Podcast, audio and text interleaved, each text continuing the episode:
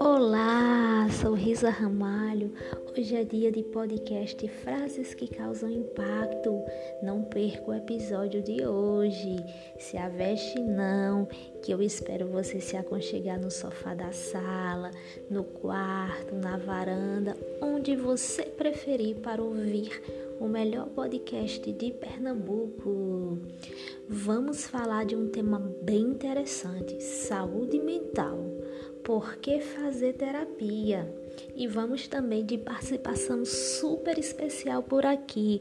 Hoje trazemos a reflexão do professor Anderson Duarte Freire, psicólogo clínico de orientação psicanalítica, mestre em antropologia na área de família, gênero e sexualidade e professor universitário da Uninasal.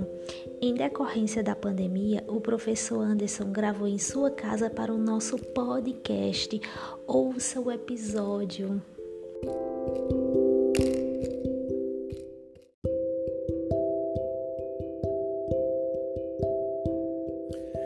Bem, quando se fala em psicoterapia ou terapia, né, é, no âmbito da psicologia, as pessoas imaginam logo que esse tipo de serviço ele é prestado fundamentalmente para louco, né? E quando alguém recomenda que se faça terapia para outra pessoa, muitas vezes a pessoa sai com o discurso de que não é louca. É, o fato é que, na verdade, o tratamento psicoterápico ou a terapia ele pouco se presta muitas vezes às pessoas que têm um quadro crônico né, de patologia mental, de modo que nós, via de regra, não trabalhamos efetivamente com pessoas que são cronicamente doentes mentais. Nós fundamentalmente trabalhamos com pessoas que têm crises existenciais, dificuldades as mais diversas dentro da família, nas relações conjugais, nas relações de trabalho, pessoas que desenvolvem angústias, ansiedades, transtorno depressivo e outras tantas questões que são conflitos muito mais ligadas à alma, vamos dizer assim, não é? E hoje, inclusive, a dificuldade que as pessoas têm é, de se encarar, porque a psicoterapia ela vai promover o encontro do sujeito com ele mesmo, se deve também ao fato de que é muito mais fácil para as pessoas buscarem soluções mais rápidas, mais instantâneas. É? Vivemos numa sociedade muito consumista, numa sociedade líquida, né? em que tudo, tudo é para hoje, ou para ontem, ou para anteontem. Né? De modo que é muito mais prático você tomar um comprimido, por exemplo, ah, para dormir, do que você trabalhar o grau de ansiedade, ou suas insônias, ou o que quer que seja que esteja obstaculizando o seu bom sono. É, se você entra em depressão, é mais fácil procurar um médico, um psiquiatra, né, por conta da depressão, um neurologista, enfim, que passe a medicação para que você então saia da depressão, do que você enfrentar os seus demônios, os seus fantasmas que atormentam você sistematicamente. Então a psicoterapia ela tem esse objetivo, que é adensar, adentrar, né, penetrar mais de forma muito mais detida nas suas questões conflitivas, naquilo que te dói na alma naquilo que te bota nessa condição. E nem sempre é fácil, né? nem sempre é fácil porque é cortar na própria carne, né? é você ir lá no âmago do teu interior mesmo, né? e densamente, profundamente se encontrar e encontrar tudo que de um modo geral você correu né? É, a vida toda dessas coisas, desses conflitos, dessas tensões. A psicoterapia ela é fundamental porque ela nos ajuda justamente nesse encontro, ajuda a nos posicionar né, diante da vida, diante do mundo. Nós existimos pela palavra, né? e a palavra que não só nos dá o nome, né, o nome que temos, cada um de nós, mas também nos dá significado e sentido.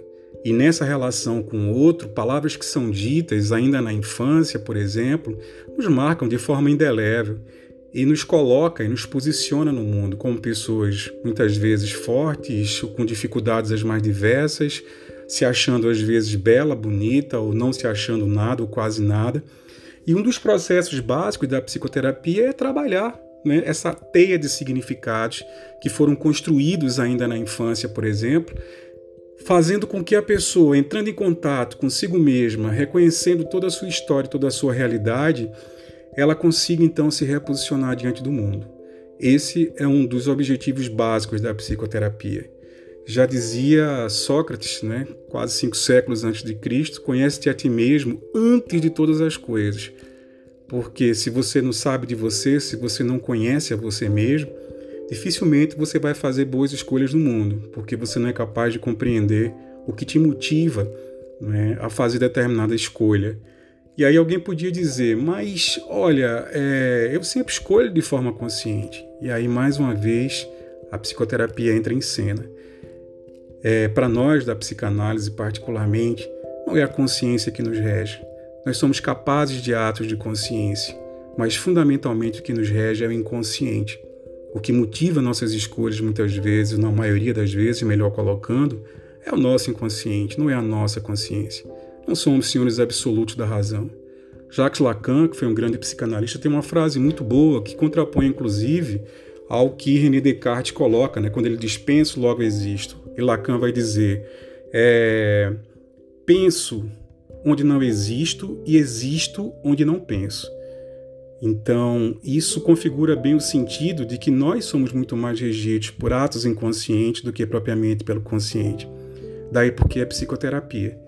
É, ela é esse elemento né, desvelador desse inconsciente que vai buscar as matrizes, as raízes dos nossos sofrimentos, das nossas dores e angústias e, consequentemente, como eu já disse, nos reposicionar diante da vida, diante do mundo, diante das pessoas, das coisas, enfim, não é nos fazer crescer, resumindo a história. Então, eu costumo dizer que a psicoterapia é um ato de amor por si mesmo é? e aquele que se predispõe a se encarar, a se enfrentar, não é? a se enxergar, a crescer, a cortar na pele, parabéns, porque não há outra forma de saber de si senão buscando a si mesmo, e a psicoterapia é essa ferramenta, é esse instrumento de acesso a si mesmo. Eu complemento ainda dizendo o seguinte: as pessoas também dizem assim, ah, mas deslocar, né, se deslocar de casa ou do trabalho para fazer psicoterapia. Hoje, fundamentalmente, não é necessário isso. A maioria dos atendimentos né, no transcurso da pandemia ou a partir da pandemia tem sido feito de forma online. Você nem precisa mais sair de casa não é, para fazer a sua terapia. Então, não é mais desculpa essa questão do deslocamento, do tempo, ah, não tenho tempo, etc. e tal. Você pode fazer de onde você estiver, inclusive, é, procurando um lugar, né, evidentemente, que te dê um pouco de privacidade para que você possa sentir a vontade para falar. Então, também não é mais desculpa você hoje dizer que não tem tempo ou que os horários ou sei lá o que, enfim, dá para fazer a hora que lhe for apropriada. Tem gente atendendo de, de, de meio-dia, meia-noite ou madrugada até se for o caso, enfim, tem gente fazendo isso e de forma online.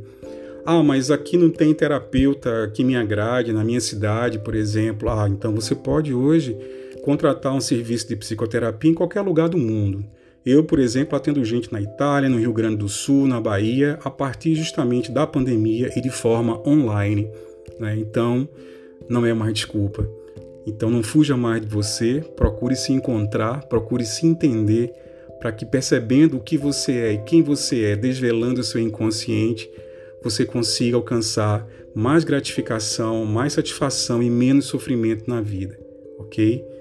Um abraço, gente, e até outra oportunidade.